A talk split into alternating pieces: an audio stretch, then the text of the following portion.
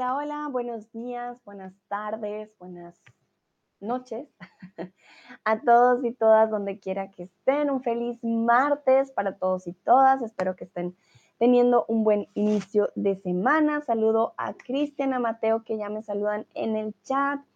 Hola, hola, bienvenidos. Gracias por sus saludos. Espero que estén teniendo un buen martes. También eh, saludo a Hayden, a Yahoda, a Letgard, a Lucrecia. Hola Lucrecia, ¿cómo estás? A Can también, vale. Y a Cristian, por supuesto. Se acaba de unir. Ávilo también está por aquí. Hola Ávilo. Bueno, a todos y todas, bienvenidos al día eh, o al stream más bien de hoy. Y eh, el tema de hoy va a ser un poco más relajado. Vamos a hablar un poco de bodas, de la historia y eh, sí, de lo que es estar casado. Y mi primera pregunta, creo que va a ser muy obvia, pero es si ustedes están casados o no. Em, aquí la, respuesta puede ser sí o no, pero me gustaría, o simplemente no, no estoy casado. Lucrecia dice, hola, tengo un poquito de tiempo ahora. Súper. Sé que es hora de almuerzo, pero espero poderlos acompañar, así sea en su almuerzo.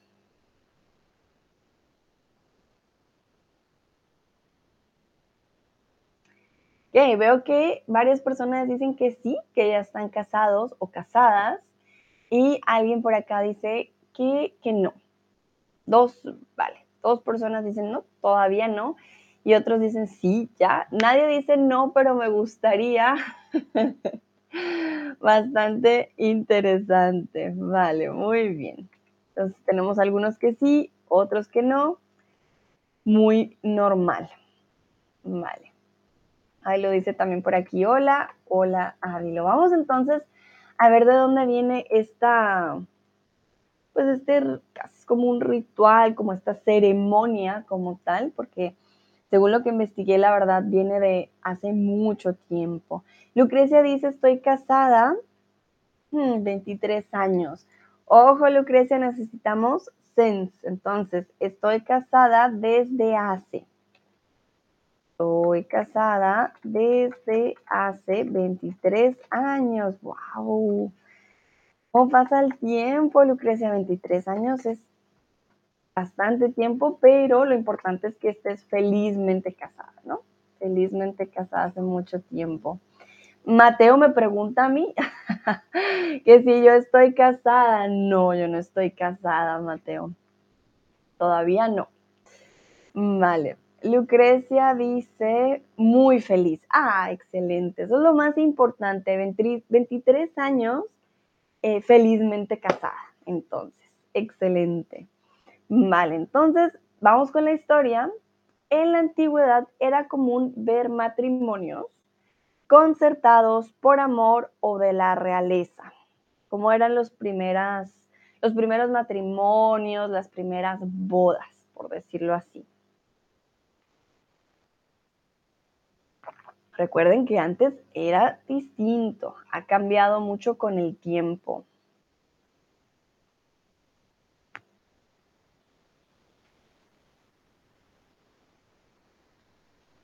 Que varios dicen de la realeza, bueno, sí, también era común, pero los matrimonios más que por decisión propia tenían una característica en particular. Bueno, algunos dicen por amor, mm, por amor no era tan común, la verdad. Más que por amor, en la antigüedad era común ver matrimonios concertados.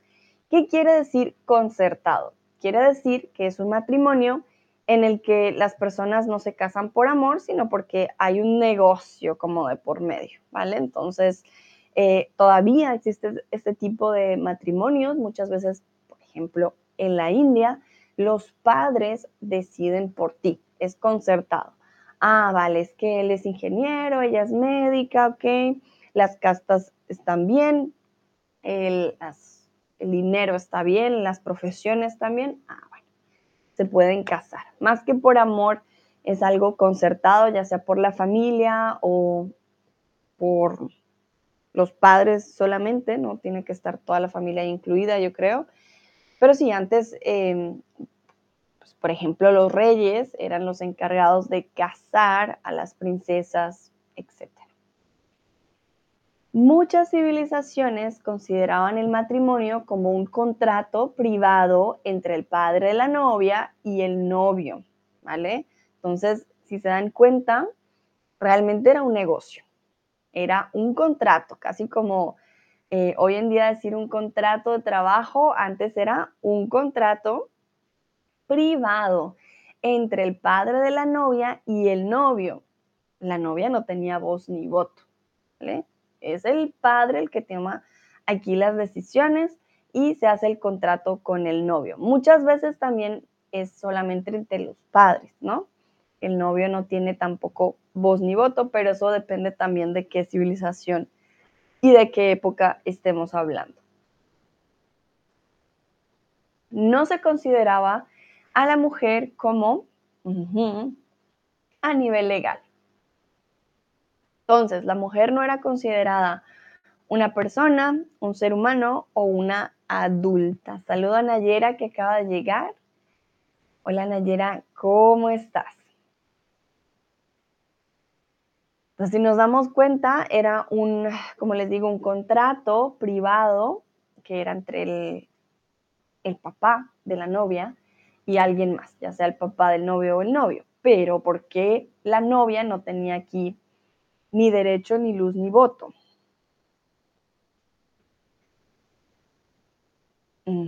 exacto, no era considerada una adulta a nivel legal. Imagínense, era como si fuera un niño o una niña hoy en día que no tiene, digamos, la suficiente capacidad o no tiene la capacidad para tomar decisiones como tal. Entonces, mm, era una persona, era un ser humano, pero no era una adulta a nivel legal. Ella no podía tomar decisiones de tal magnitud por sí misma. Entonces, la mujer era entonces propiedad de sus padres, primero ellos y de su marido después. También existieron civilizaciones en las que la poligamia era algo totalmente normal.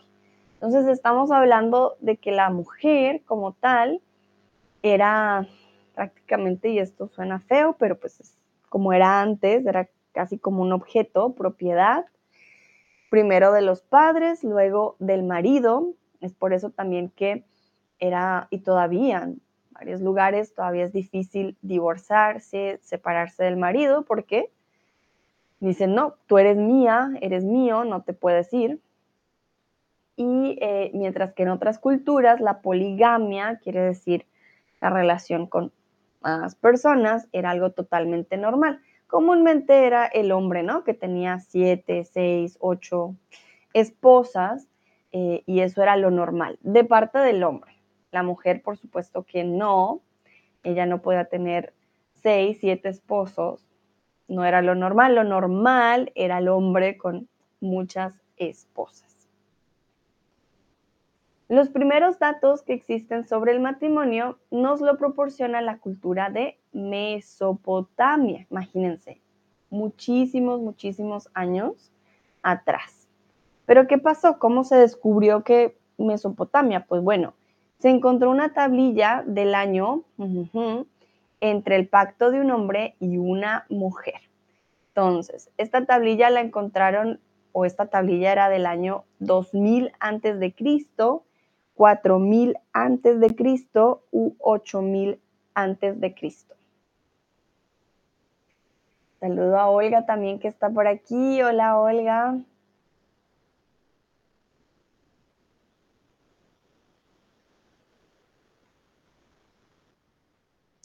Lucrecia dice, es lugar donde mujeres tienen más maridos.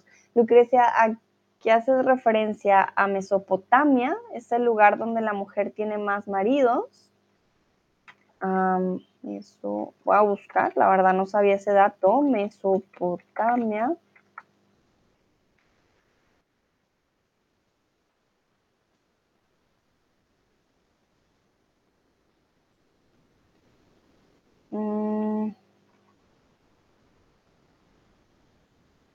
Según lo que tengo acá, las mujeres no, en Mesopotamia estaban subordinadas, como les digo, primero a sus padres, luego a sus maridos. Sí, no. Ah, dice, ahora en Nepal creo que. Recuerden, creo, ¿vale? Sin el qué. Creo, ahora en Nepal. Uh, ese sería un, un buen dato, voy a buscar. Ah, sí, en Nepal las mujeres pueden tener varios hombres. Ok. Bueno, hay una mujer nepalí que tiene tres maridos, de hecho. bueno, voy a buscar mientras voy a checar. Tengo que hacer dos cosas al tiempo.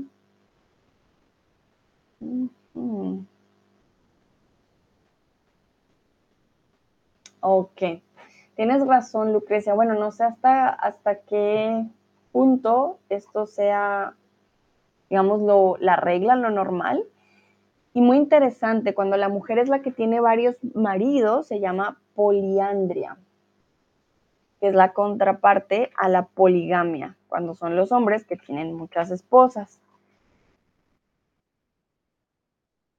Es un poco extraño porque es como una razón en particular donde pueden hacer esto y además los maridos incluso a veces son hermanos de sangre.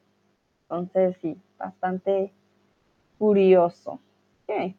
Gracias, Lucrecia, por el dato. Miren que en algún lugar del mundo sí, la mujer tiene ese derecho de casarse con varios hombres. Vale, muy bien. Saludo a Lena. Hola, Lena, ¿cómo estás? Que acaba de, de llegar.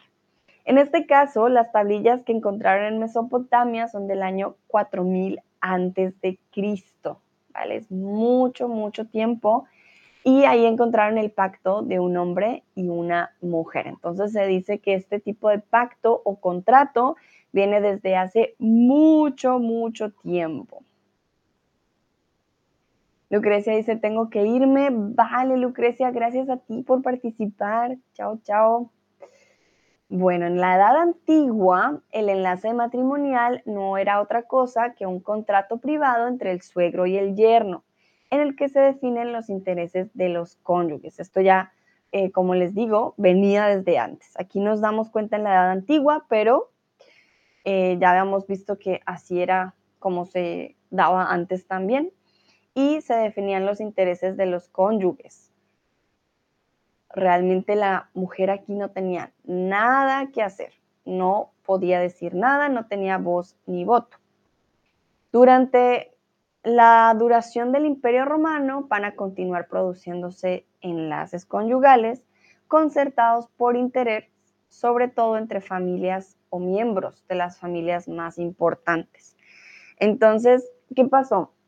Era una celebración, claro que sí, pero ¿qué querían mantener? Querían mantenerse entre ellos em, como ese contrato de que la familia, digamos, con dinero, siguiera con alguien con dinero o alguien con poder, con alguien con poder. La gracia, digamos, de este contrato era mantener también un poco, ¿no? La riqueza y el estatus dentro de un mismo espacio. Porque, ¿qué pasa? Si alguien con mucho dinero se casa con alguien pobre, mm, no están en el mismo rango, por decirlo así. Entonces, más que amor y más que ah, sueños de construir algo juntos, no, era un contrato de los padres con el novio y de mirar, bueno, aquí qué nos puede servir, qué funciona, qué no funciona. Mm. También, bueno, hay que tener en cuenta que entonces el hombre podía hacer varios contratos para tener diferentes mujeres. Después, el contrato definió a la mujer como la madre de los, del esposo, de los ascendentes, correspondientes o descendientes. Miren que esto es como un contrato de trabajo, no solamente eh, se definen los intereses de las partes, así se habla comúnmente hablan los abogados, sino también eh, define la responsabilidad o el, eh, la posición, el papel de la mujer dentro del matrimonio. Aquí veo caritas como hmm, dudando. Recuerden, si tienen preguntas, me escriben en el chat.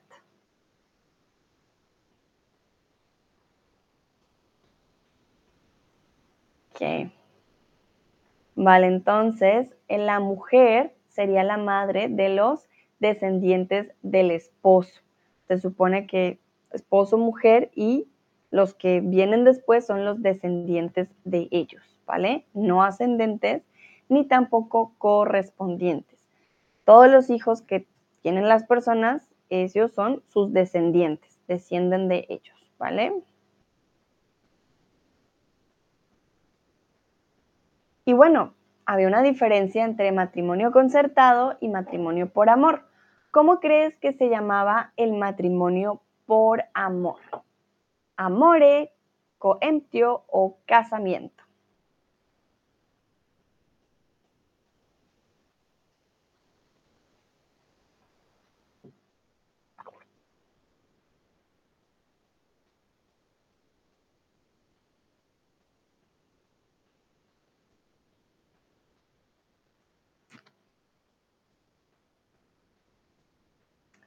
Muy bien, bueno, están entre amore y casamiento.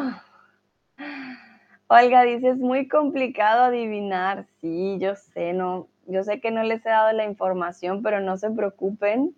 La gracia es adivinar y ya luego miramos la respuesta. Y aquí estamos hablando de la antigua Roma, ¿vale?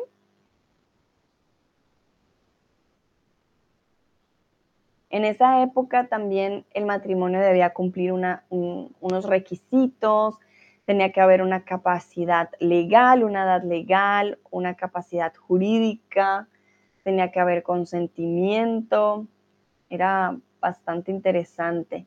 Bueno, en este caso se llama el coentio. No tiene que nada que ver con amore o casamiento, el coemptio es un enlace que se caracteriza por la motivación amorosa, no por la imposición paterna y por no requerir, perdón, requerir de grandes contratos económicos. Entonces, durante el Imperio Romano, recuerden que habían estas bodas de eh, decir, ok, yo soy el papá, el yerno, bueno, mi hija, se la doy pero obviamente no le iban a dar la hija a cualquier persona que llegara, no iban a decir, ah, sí, hija, vete con el más pobre, no, tenía que haber dinero de por medio. Sin embargo, no todo el mundo tenía dinero, a muy pocos los que tenían dinero como el rey. Aquellas personas que diríamos eran los normales, ellos podían casarse también por amor, pero entonces ya no iba a ser un matrimonio, no les iban a dar esa, eh, ese nombre, tenía que ser un coentio, ¿vale? Durante el Imperio Romano había otro tipo de matrimonios. También estaba el confarreatio, que ahí simplemente era entre dos personas que se amaban y daban una vuelta al altar, tomaban sal y pan y juraban amor eterno. Ese es otro tipo de, matrimonio. También había matrimonio usus y ese me parecía bastante particular porque la novia ya estaba viviendo con el novio, llevaban un año y eh, si ya llevabas un año ya era un matrimonio, ¿vale? Es como ahora en muchos lugares, si vives con la persona por cierto tiempo, ya es un matrimonio. Sin embargo, si la mujer pasaba más de tres días fuera de casa, se rompía el matrimonio. Entonces, habían varios tipos de matrimonio en Roma, muy interesantes, no todos tenían que ser un contrato escrito, no todos tenían que incluir dinero y acuerdos de por medio, algunos sí eran por amor, pero habían diferentes tipos de, de uniones, ¿no? Obviamente si habían tipos de uniones legítimas, ¿vale? Em, también tenía o dependía si habían soldados, tu profesión también era importante. Los plebeyos eran aquellos que no hacían o hacían parte de la realeza. ¿Quiénes eran los plebeyos?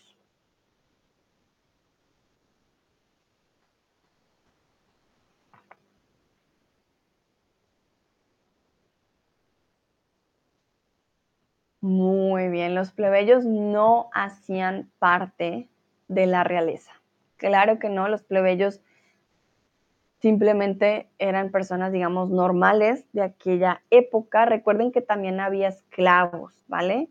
Entonces, eso es importante tenerlo en cuenta. Por ejemplo, habían dos tipos de uniones muy particulares. Una que era la unión entre dos personas libres, pero eh, no se podían casar ya fuera porque fueran extranjeros o soldados, ¿vale? Entonces, dos personas libres se podían casar solo si no se iban a casar con un extranjero o con un soldado antes de 25 años de servicio. Entonces los plebeyos libres también se podían casar, pero no podían casarse con extranjeros ni con soldados que no hubieran cumplido ya 25 años de servicio. También podían casarse los esclavos, pero solamente eh, si el amo lo permitía. Entonces, tú eras un esclavo, no te podías casar si tu amo decía que no. Olga dice, jajaja, mis conocimientos de historia por fin me ayudan. Muy bien, mira, ¿no? Claro que sí. Aquí el matrimonio es, bueno, algo tan, tan antiguo que claro que te puede ayudar. Los cónyuges plebeyos principalmente simulan una compra recíproca en la que se hacen regalos mutuos, pero realmente lo único que tienen es el uno al otro. Entonces, recuerden que con, las, con la realeza sí se daba un dinero, si hay dinero de por medio, era más un contrato. Pero los plebeyos pues no tienen mucho dinero, así que lo que hacían era darse un regalo, podía ser un pan, podía ser un poco de sal, algo muy simple, ¿vale? Para hacer como em, la simulación de una compra recíproca, yo te quiero a ti, tú me quieres a mí, pero realmente pues lo único que tenían era el uno al otro. Recuerden que en esa época también la diferencia era muy grande, ¿no? O muy rico o muy pobre y bueno, los plebeyos eh, hacían la tradición de esta manera. Y ya tras la caída del Imperio Romano y el consiguiente auge de la Iglesia Católica, pues en la Edad Media se da un comienzo a una época de oscurantismo y tabúes. Pero, ¿qué son los tabúes? Los tabúes son temas de los cuales se debe hablar o no se debe hablar.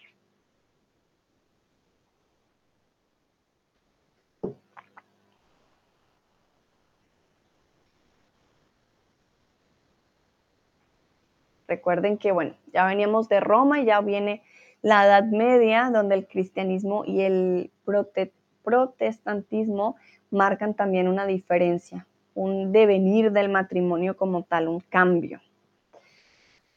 Muy bien, los tabúes son temas de los cuales no se debe hablar. Bueno, aunque más de que no se deban hablar, es más casi como un acuerdo no em, hablado o no escrito por nosotros en la sociedad, pero son temas que son, digamos, difíciles de tocar, ¿vale? Hoy en día eh, hay temas tabús todavía con la sexualidad, por ejemplo, entonces son temas más difíciles de abordar y que según la sociedad, pues no, no se deben hablar.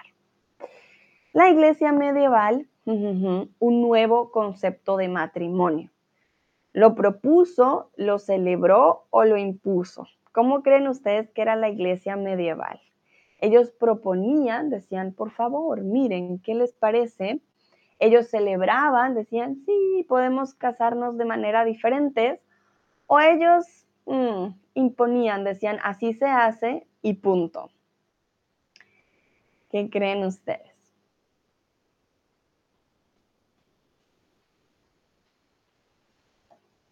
Unos dicen propuso, otros impuso, ¿ok?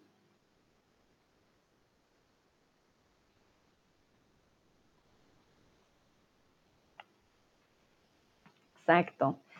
Ah, la iglesia medieval no era tan amigable de, ah, por favor, díganme, ¿qué les parece? No. Ellos obviamente impusieron un nuevo concepto de matrimonio. Dijeron, no, no, no, lo que teníamos antes ya no va, ahora es así. Entonces, a partir de este momento y por primera vez en Occidente, hubo un vínculo hasta entonces ha sido el civil, se convierte en una unión indisoluble ante los ojos de Dios. Entonces, si hablamos de cómo era en el pasado, estamos viendo que era un contrato, algo como un negocio. El padre, el yerno, ¿vale? El novio, la novia no tenía capacidad legal. Hmm, ¿Qué va a ser la novia en el contrato? ¿Va a ser la madre de los hijos? Y ya llega la edad media hasta la edad moderna y, oye, oye, ¿qué pasa con el contrato?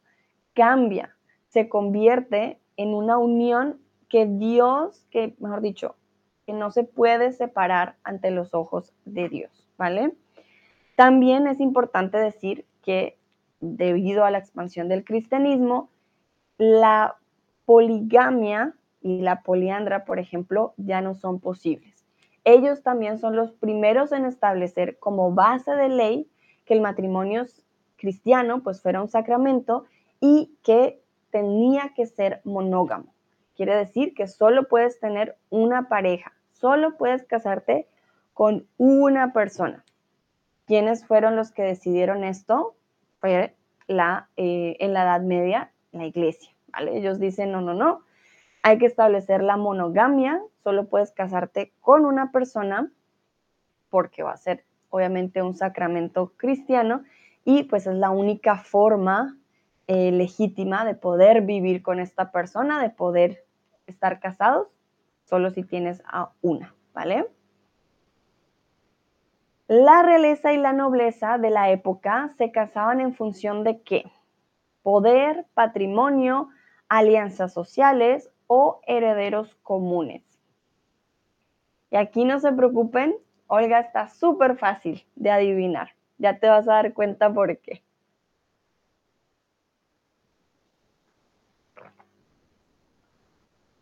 Hay que tener en cuenta aquí, dato curioso, el ah, protestantismo de los protestantes em, rechazó el sacramento de la, de la monogamia y anuló el celibato, de tener que eh, ser vírgenes hasta el matrimonio ah, y confió al Estado el registro matrimonial. Eso fue una gran diferencia. Si no estoy mal, eh, de mi historia, hasta donde tengo entendido, em, pues bueno, uno no se podía separar y Lutero también quiso hacer esta variante del protestante, perdón, para eh, llegar a divorciarse y que fuera más relajado, ¿no? El proceso del matrimonio ya no quedaba únicamente vinculado a, la religión, sino que las bodas también podían ir con el Estado. Hoy lo conocemos como matrimonio civil y matrimonio por la iglesia, ¿no?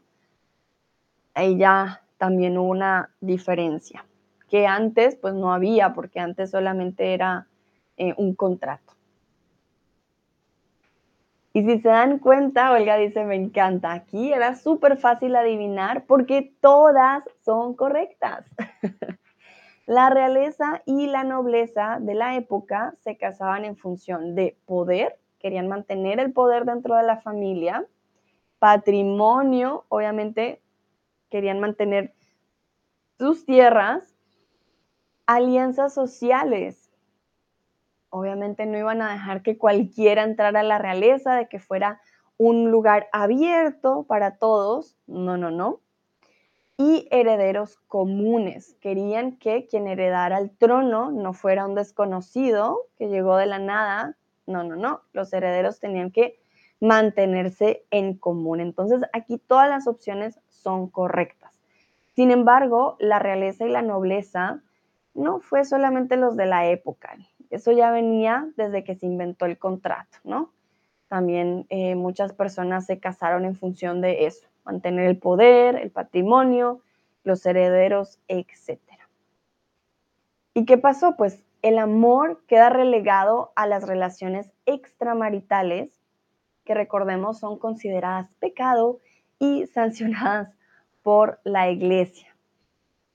Había mucha infidelidad en esta época porque el amor, el amor no era para casarse, el amor eran relaciones extramaritales, quiere decir por fuera del matrimonio. Y por como eran fuera del matrimonio, eran consideradas pecado por la iglesia, no, no, no, eso no se podía hacer y pues se sancionaba también, ¿vale? Entonces, hubo un gran cambio desde las civilizaciones antiguas hasta el día de hoy, ¿vale? Recordemos, la mujer al principio no tenía ningún voz ni voto, ya luego en Grecia, por ejemplo, eh, ya hubo un, cambio en el aspecto también poco religioso, pero en, esa época era un poco más de mitos y de las diosas que ellos tenían, por ejemplo, Hera, que era la diosa protectora de las mujeres casadas, ¿vale? Las bodas no eran oficiadas por sacerdotes, eso solamente llegó hasta mucho después. Y como tal, em, el matrimonio tenía una finalidad que era tener hijos y continuar el linaje, lo que hemos dicho, mantener la herencia, mantener la tradición, ¿no? Entonces, se dice también que en Grecia era una forma de mantener contentos a, los muertos que pasaban al otro mundo, como, ah, qué bueno, mi, linaje sigue con los niños. Olga me pregunta, ¿cómo la iglesia lo sancionaba? Uh. Ah, Buena pregunta. Creo que solo sancionaba a las mujeres. Ah, pero como no tengo la respuesta, te lo voy a buscar. Castigos de la iglesia. Creo que te excomulgaban, te podían excomulgar. Bueno, no, no te hacían multa. o de pronto sí. a ver, vamos a checar qué pasa. Era la falta más grave de los deberes maritales. A ver. Era un peligro para el espíritu si no eras fiel. A las mujeres las maltrataban, según esta fuente. Un momentito, les comparto el link y eh, les voy a compartir la imagen, ¿vale? Con eso saben de dónde estoy sacando la información. Esto es por la pregunta de Olga, porque la verdad no sé cómo lo sancionaban. Y aquí nos podemos dar cuenta. Esto es un reflejo, ¿no? Esto es ya del divorcio. Esto es un poco más actual, ¿no? era equiparable al hurto, quiere decir que se parecía, por si robabas a alguien, era parecido. Y Ah, tan, tan, tan. Vamos a ver qué dice. Más allá del debate. Bueno, si dañaba la pureza. Se les dice aquí que eran, bueno, la infidelidad masculina, aunque criticada por la mayoría de los teólogos, fue tolerada. Ay, mira, como raro, ¿no? A los hombres no, no había problema. Entonces, la infidelidad masculina era criticada por los teólogos, pero fue tolerada y un poco vagamente censurada. Mientras que la cometida por las mujeres fue objeto de continuas reprobaciones y duros castigos. No dicen exactamente qué castigos, eh, pero me imagino, habían mujeres que ya no se podían volver a casar, eh, tenían como una mala reputación en donde vivían, o sea, ya nadie quería ser su marido o su esposo, perdían, me imagino, también su trabajo. Em, bueno, estas son cosas ya aquí que yo especulo por lo que he visto y he leído en películas también. Em, he visto en películas y he leído, perdón. Entonces, sí, a la mujer era la que más se le sancionaba, se le castigaba, a los hombres, bueno, como raro, a los hombres simplemente se les decía, oye, no lo hagas, me imagino. O no, no te dejes más bien cachar, yo creo, más de no hacerlo. Y aquí una pregunta para ustedes. ¿Crees que es importante casarse por amor? Olga dice, gracias, con gusto. Olga, eh, pobrecitas mujeres, sí. La verdad que sí, me parece, ah, como siempre el colmo. Al hombre no, no importa lo que hagas, pero a la mujer así, no, aquí sí te vamos a, a castigar. Me imagino que dependía también de, de, de la época, cómo las castigaban por, por adulterio. Creo que ya se les prohibía también volverse a casar y todo. Entonces, sí, era algo muy difícil. En esta pregunta, por ejemplo, para mí sí es muy importante. Yo no siento que sea un contrato, eso se me hace injusto pensar que el matrimonio es un contrato. Y todavía, bueno, si somos realistas, todavía existen muchos matrimonios que parecen un contrato, que lo hacen por dinero, una persona tiene mucho dinero y la otra es muy bonita, entonces, bueno, casémonos. Eh, creo que todavía existe ese tipo de matrimonios, no se puede negar que no, que no existen. Sin embargo, yo siento que, claro, vas a estar con esta persona el resto de tu vida o bueno, hasta que te divorcies. y bueno, es importante, ¿no? Amar a, esa persona. Hoy en día creo que obviamente el amor sí reina por encima del contrato. Olga, sí, para ser feliz, exactamente. Ávilo dice, es muy importante casarse por amor, es fundamental. Qué bonito, Ávilo, muy bien. Me encanta esa descripción. Yo también creo que es fundamental. Nayera sí hace parte de las razones, pero no es la única. Ah, interesante. Muy bien. Bueno, también de amor no se vive, ¿no? Eso también es cierto, pero estar enamorado y amar a la persona, siento que, como dice Ávilo, es fundamental. Y sí, no, ahí creo que no hay, pues no, no hay pierde. Vale, muy bien. Voy a esperar unos segunditos para ver si hay más respuestas. Y muchas gracias, Olga, de nuevo por tu pregunta. Mira que no pensé en ello, de pensar, bueno, cómo los, las castigaban o los castigaban en esa época. A ver, vamos a ver si alguien más dice algo.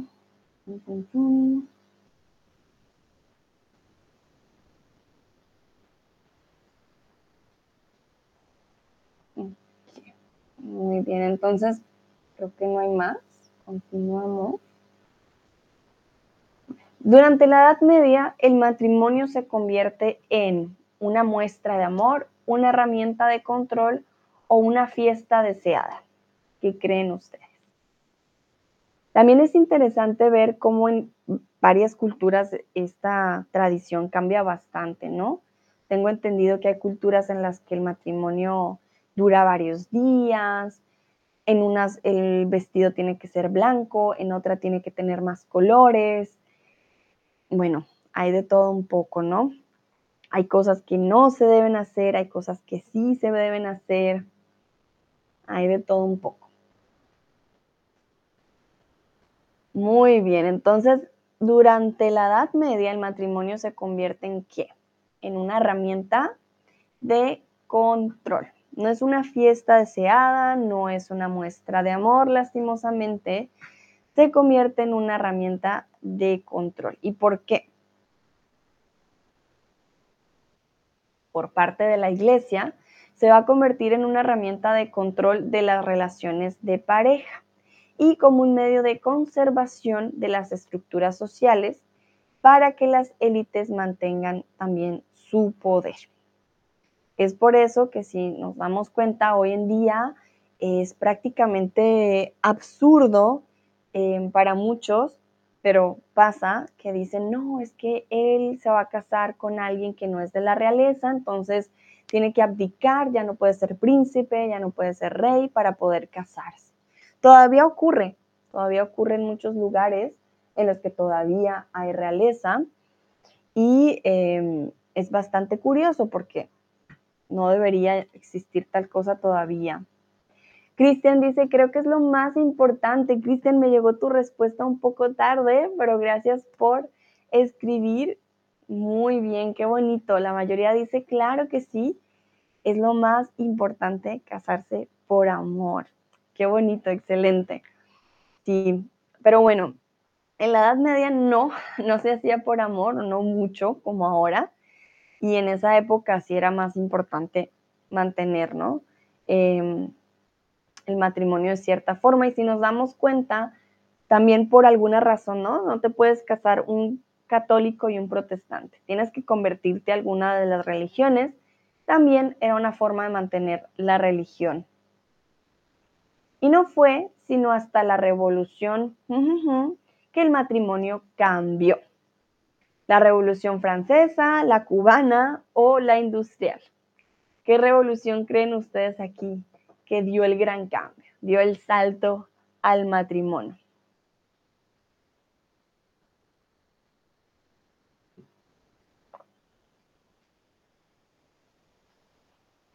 Entonces no fue sino hasta la revolución francesa, cubana o industrial.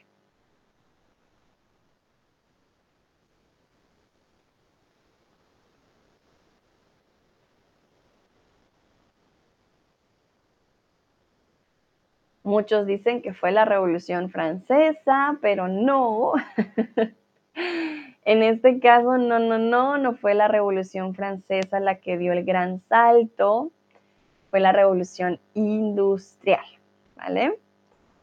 Van a decir, pero ¿por qué? Bueno, la revolución en el siglo XVIII se propicia la aparición de una amplia clase media, equiparable a los plebeyos que practicaban el coemptio. ¿Se acuerdan que el coemptio era el matrimonio que teníamos en la antigua Roma, que era por amor? Y se genera en la sociedad occidental un clima propenso para la gestación de un novedoso concepto de matrimonio. Entonces, en este caso estamos hablando de que la revolución industrial dio más dinero y estos plebeyos que existían antes, que eran muy pobres, ya van a una clase media que se empieza a equiparar y a crecer bastante. Y esto dice, bueno, ellos no se quieren casar por contrato, ellos se quieren casar por amor, coemptio, y empieza a haber un cambio también en la boda. También, gracias al romanticismo, se exaltó la importancia de los sentimientos, la economía o los hijos. Para aquellos que no conocen el movimiento del romanticismo, recuérdense, perdón, recuerden eh, que hubo una época, bueno, hubo nihilismo, romanticismo, entre otras, que eh, tenían una, una corriente literaria, una corriente musical, empapaban toda la cultura y toda la sociedad en el momento. El romanticismo exaltó la importancia de algo muy particular, ajá, muy bien, de los sentimientos.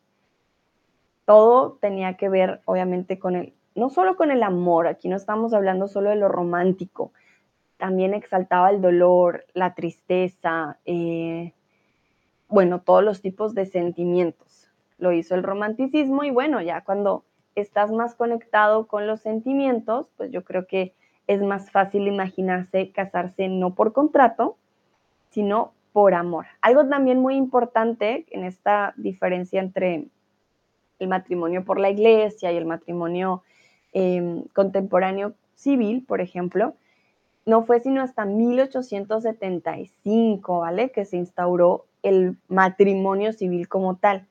Ya existía por parte de los protestantes esta división, ¿no? De que no estuviera únicamente vinculado a la religión, pero no fue sino hasta 1875 que dijeron, bueno, va a haber algo diferente. Eh, era la definición, por decirlo así, de la separación definitiva de la religión y el Estado. Y pues es un hecho muy importante porque hoy muchas personas no se quieren casar por la iglesia y tienen la posibilidad de casarse pues por lo civil.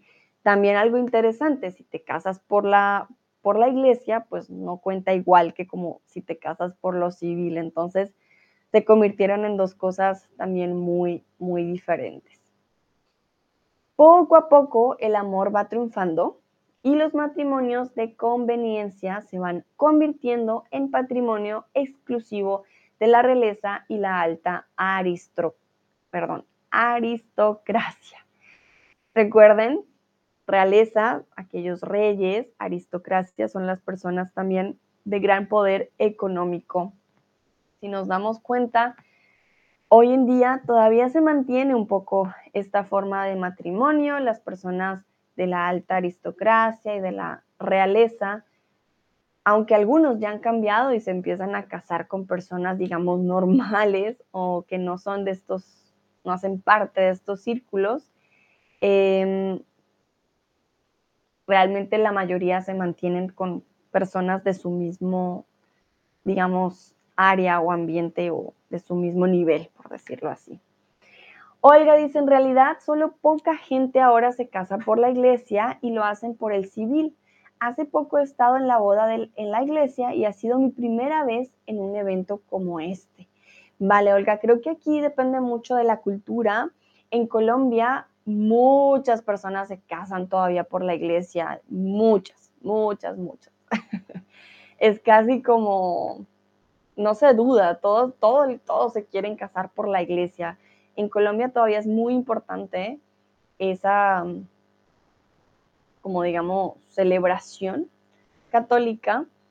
Entonces, no solo en Colombia, en Latinoamérica, todavía se usa bastante. Yo, por ejemplo, nunca me casaría por la iglesia, yo no lo haría, pero en Latinoamérica todavía el catolicismo es bastante fuerte. Entonces, aunque las generaciones van cambiando, todavía se usa muchísimo. Entonces, hay culturas en las que es más fuerte, como hay culturas en las que ya, ya no tanto. Olga dice, sí, depende de la cultura. Aquí en Rusia la gente no es muy religiosa. Vale, sí, ahí ya sé la gran diferencia. Ah, la iglesia todavía está muy contenta en Latinoamérica porque eso también es bastante dinero que les entra, porque tienes que hacer un curso. Un momento. tienes que pagar eh, un montón de cosas, la verdad. Em, sí, casarse por la iglesia tampoco es tan barato y ellos también tienen que analizar tu, tu, tu relación y bueno, una amiga se casó por la iglesia y me parecía un poco también interesante ver todo lo que hace el sacerdote y tienes que, mejor dicho, hacer un montón de cosas que son como del pasado, pero las traen al presente para poder casarte. el mismo sacerdote es el que define si sí o no te puedes casar. No es como, sacerdote, yo quiero casarme, cáseme, no. Él es el que decide si tú y tu pareja están en condiciones de casarse o no. Al menos en la religión católica. Cristian dice, es verdad, Olga, me parece muy interesante verlo y festivo casarse en una iglesia. Y lo he visto aquí en Alemania, la verdad, en el sur, más que todo en el sur, en el norte no. Eh, sí vi varias bodas, muchas bodas en los años que viví en el sur. Era, era bonito, pues, mm, ver siempre la familia toda contenta al frente de la puerta de la iglesia. pero sí, es algo que ya no es, digamos, tan, tan común como antes. Otro factor importante para el cambio en esta unión fueron los cambios religiosos, los derechos de la mujer o los cambios climáticos. ¿Qué dicen ustedes?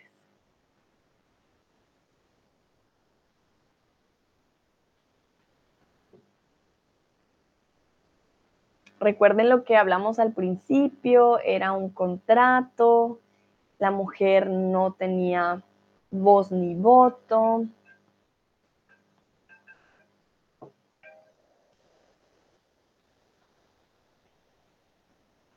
Algunos dicen cambios religiosos, otros dicen derechos de la mujer. ¿Ok? Vale, entonces en este caso, bueno, sí han habido cambios religiosos, sin embargo, en este caso estamos hablando de los derechos de la mujer. como ya dejó de ser un contrato, ya por suerte, ¿no? Nuestros padres ya no dicen, oye, Sandra, cásate con ese muchacho. No. Nosotras ya tenemos el derecho de elegir, ya podemos decir, oye, yo no quiero casarme con ese muchacho, quiero casarme con este muchacho. Entonces ya tenemos la libertad, ya somos consideradas adultas ante la ley para poder eh, tomar decisiones de nuestro futuro y con quién queremos estar. Entonces, este es otro factor importante que obviamente es importante para la unión. Si nosotras no queremos, pues no pasa, ¿no? Ya no nos tienen que mostrar como si fuéramos pertenencia de, sino que nosotras ya somos parte activa de la decisión. Algo interesante, por ejemplo, en español, eh, o en las, ¿cómo decirlo?, en el español antiguo, es que antes, cuando uno estaba casado, no es como en inglés o en alemán, que la mujer toma el apellido del hombre. En español teníamos un D, que significaba propiedad. Entonces, por ejemplo, yo me caso con Perezocito, entonces yo sería Sandra de Perezocito, ¿vale? Como ese de es literal de propiedad, como que tú eras propiedad de tu esposo. Por suerte, eso cambió. Hoy en día, todas las personas comúnmente de Latinoamérica tenemos dos nombres o un nombre y dos apellidos, uno del papá y uno de la mamá. Entonces, ya por suerte, esto cambió, ya no somos Sandra de, sino eh, ya podemos también definir el apellido, ya esto ya es un poco más tranquilo, más relajado. Algo que me sorprende todavía mucho en Alemania y en Estados Unidos es tomar el apellido del hombre, porque sí, se pierde totalmente el apellido de la mujer, aunque pasa también en Latinoamérica, por ejemplo, si yo me llamo como dice Olga, Sandra Pérez, porque me casé con Perezocito, entonces Sandra Mora Pérez digamos. El nombre, el apellido, perdón, de el papá siempre va primero y el de la mamá va segundo. Entonces, obviamente en algún momento el de la mamá se va a perder. Pasa igual. Si es el apellido de la, de la chica, se termina perdiendo. El de los hombres se sigue manteniendo. Muy bien. Creo que algunos ya dicen que Perezocito es Don Pérez. Muy bien. vale. El matrimonio es un ritual propio del ser humano en el que se institucionaliza la relación entre personas y se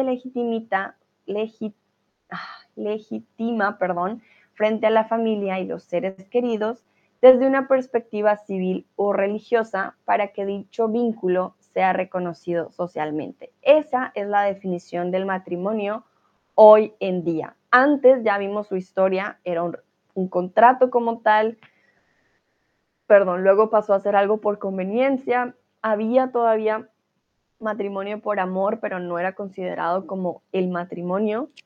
Y ya hoy en día es un tipo de ritual propio de nosotros, de los seres humanos, los ositos no se casan, los pingüinos no se casan, es algo muy de nosotros. Y em, definitivamente nace de la necesidad de crear un contrato, de crear un beneficio para las dos partes, pero que hoy en día este beneficio ya no es un beneficio económico o de poder como lo era antes en su mayoría, sino más un beneficio de amor, por decirlo así. Y aquí les quiero preguntar ustedes qué opinan del matrimonio hoy en día. Ya les di la definición actual de qué es el matrimonio el día de hoy eh, o hoy en día. Quiero saber su opinión sobre el matrimonio hoy en día. Muchas personas ya no se están casando, por ejemplo. Eso también es otro punto. Mm, muchas personas viven en unión libre, no se casan, viven juntos por mucho tiempo y no no van a la iglesia ni van a la notaría a casarse, em, mientras que otras personas todavía tienen esa tradición bastante arraigada de ir a la iglesia, por ejemplo, y casarse por la iglesia. Claro, o depende. Pero quiero saber cuál es su opinión o, bueno, si quieren opinar también de cómo era el matrimonio antes, pues tampoco hay problema. Eh, olvidé comentarles un poco de los rituales. Mientras ustedes escriben, yo les cuento los rituales que había en Grecia. Em, habían tres características. Una era la ah, prailía. Entonces, el día antes de la boda, la novia se preparaba en la casa del padre y hacían distintos rituales y ofrendas. Estaba el gamoy, hacían un banquete en la casa del padre de la novia y acababa cuando los novios eran llevados a su noche de bodas. Existía también la epailia, que era el día después de la boda, se celebraba una ofrenda de regalos y los hombres iban a comer juntos a casa del padre del novio. Hay un, bueno, hay una parte en particular que tampoco lo mencioné y era que antes, em, cuando la pareja se casaba, su primera noche de bodas, no sé si se acuerdan de estas camas antiguas que tenían un poco de cortinas, pues era observado por todos, ¿no? Ellos no tenían esa noche para ellos solos. y es, algo también, una tradición, ¿no? Bastante diferente y que por suerte ha cambiado con el tiempo. A ver si les muestro de las camas como eran. Por suerte muchas de las tradiciones pues han cambiado, entonces ya no es como antes, por suerte. A ver, bueno, voy a mostrar. Dice Olga, sí, en Rusia pasaba lo mismo. A mí, siempre que veo esas camas me acuerdo y digo, oh no, qué incómodo. ah, bueno, aquí hay una No, no me deja. A ver si dejar de compartir. Sí, aquí más bien. Les comparto la otra.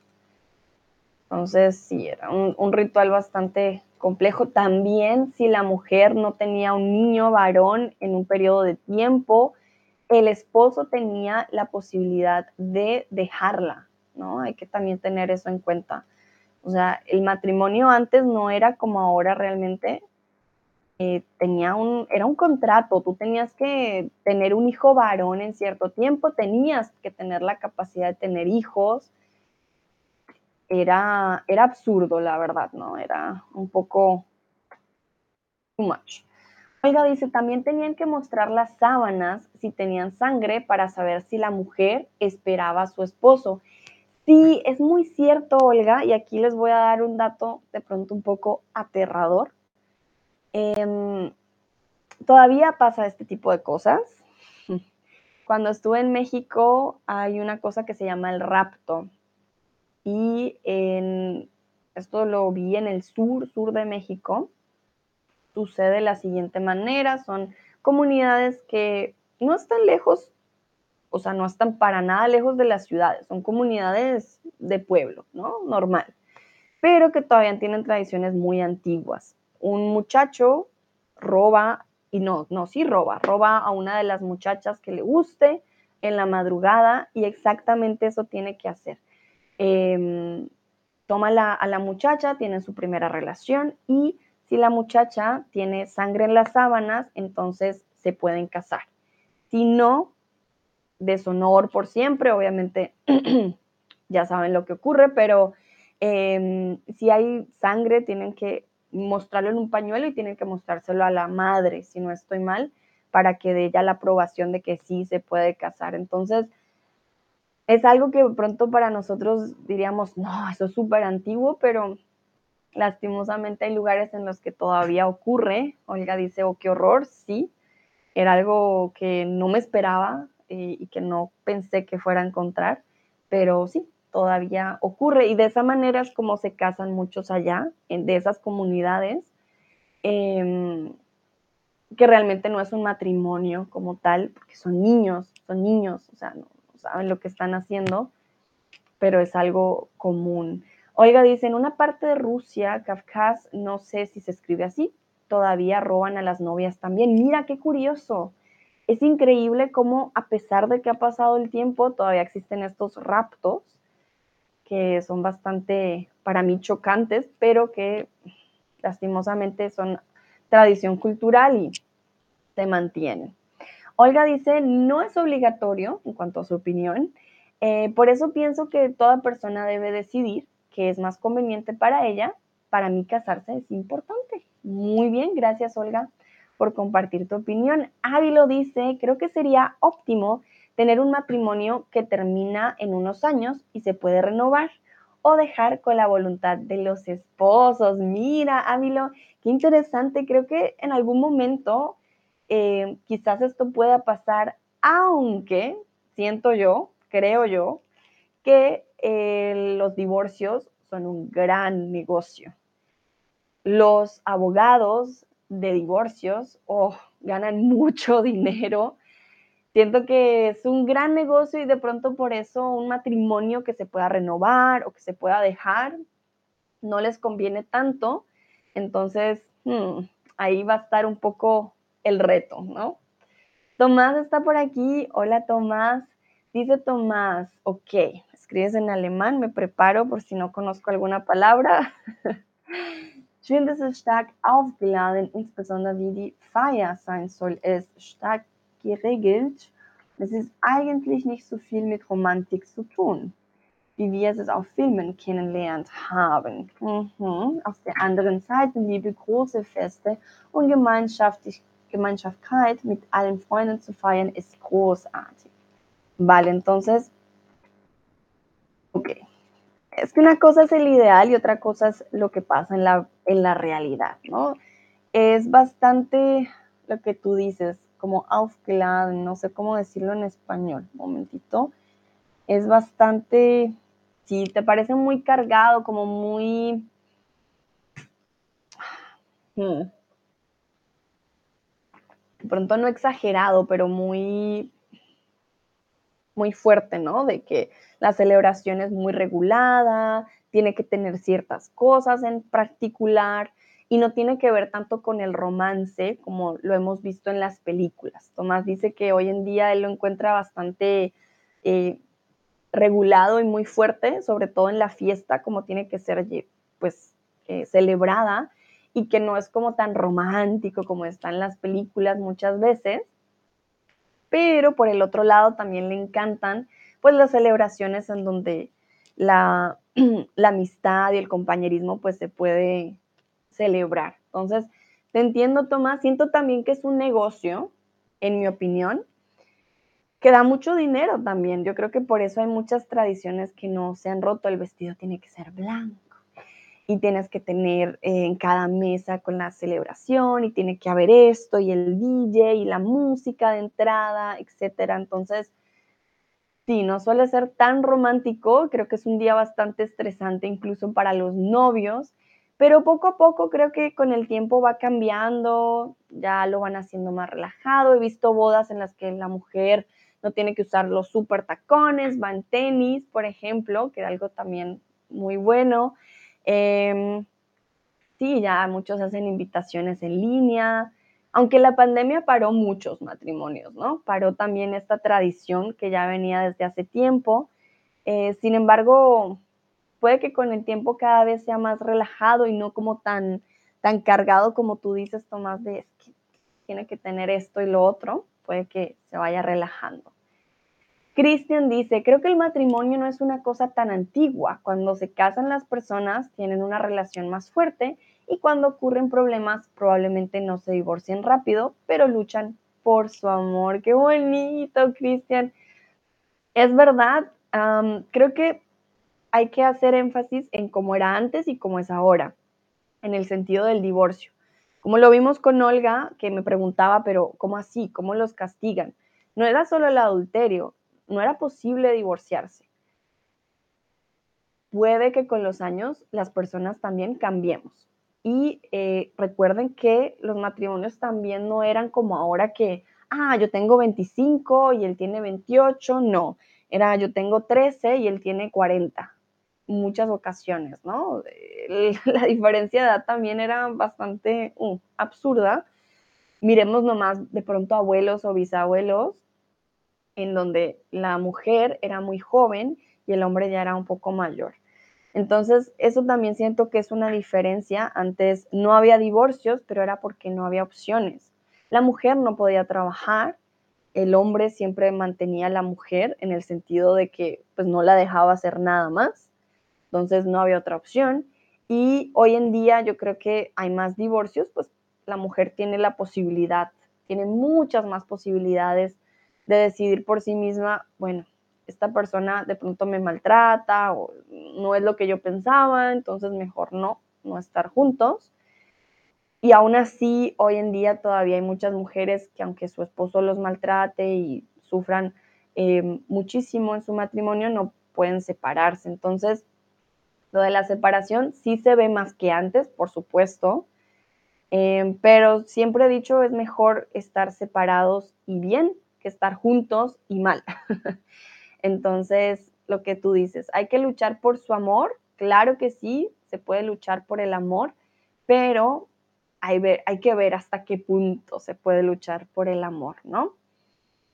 Vale, muy bien. No les traje tipos de matrimonios, eh, la verdad, ahora que lo, lo noto, les traje más la historia, la historia de cómo fue evolucionando, cómo cambió y mm, sí, como tal, creo que todos conocemos cómo son las bodas más o menos el día de hoy, cómo se pueden ver hoy en día.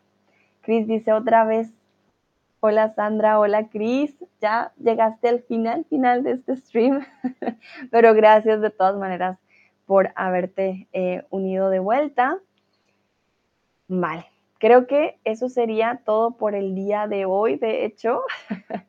ya les conté cómo evolucionó el matrimonio y ya hablamos también de pues cómo pasó de ser un contrato a hacer algo por amor, o por lo menos eso espero, porque hoy en día todavía hay muchos que parecen un contrato. Vale, a todos y todas, entonces muchas, muchas gracias por participar. Dice Chris, ah, Sean for bye, qué lástima. Sí, Chris, no, ya, ya conté la historia. pero de todas maneras, puedes checar el stream de nuevo por si te interesa saber un poquito más del tema. Les deseo un bonito martes, ya casi es hora de almuerzo para algunos, entonces buen provecho y muchas, muchas gracias por participar. Espero verlos muy pronto, que estén muy bien. Hasta la próxima. Chao, chao.